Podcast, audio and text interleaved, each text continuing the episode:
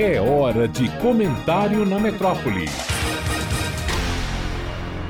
É carregar água no cesto. Dona Edith definia com este ditado uma situação em que se repetissem indefinidamente os mesmos desacertos e nunca se chegasse a uma solução.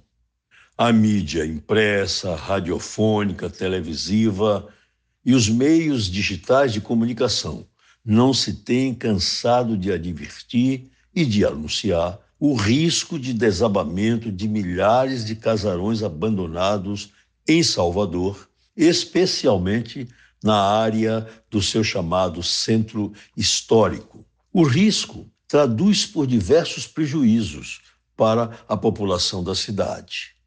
O transeunte é um ameaçado na sua incolumidade física pela iminência de ser atingido a, qualquer inesperado momento, vejam, até com o sacrifício da própria vida ao se locomover pelos vários logradouros onde se encontram essas ruínas. O vizinho é vítima de deterioração do seu imóvel confinante, porque doenças são originárias dessa situação de deterioração, a exemplo da dengue. Por isso, uma providência judicial chamada ação de dano infecto, que pode ser intentada por esse vizinho para obrigar o proprietário desses imóveis a prevenir o desastre.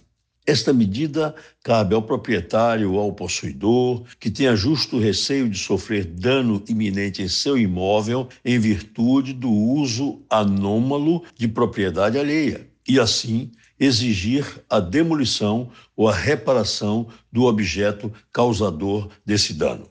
O risco, contudo, pode ser evitado também pela prefeitura, conforme lei da própria Salvador, a lei de número 8.553, de 28 de janeiro de 2014, de autoria do vereador Edivaldo Brito, a qual autoriza o Poder Executivo Municipal a tomar o imóvel abandonado sem qualquer pagamento, gente, ao proprietário, declarando-o como bem vago.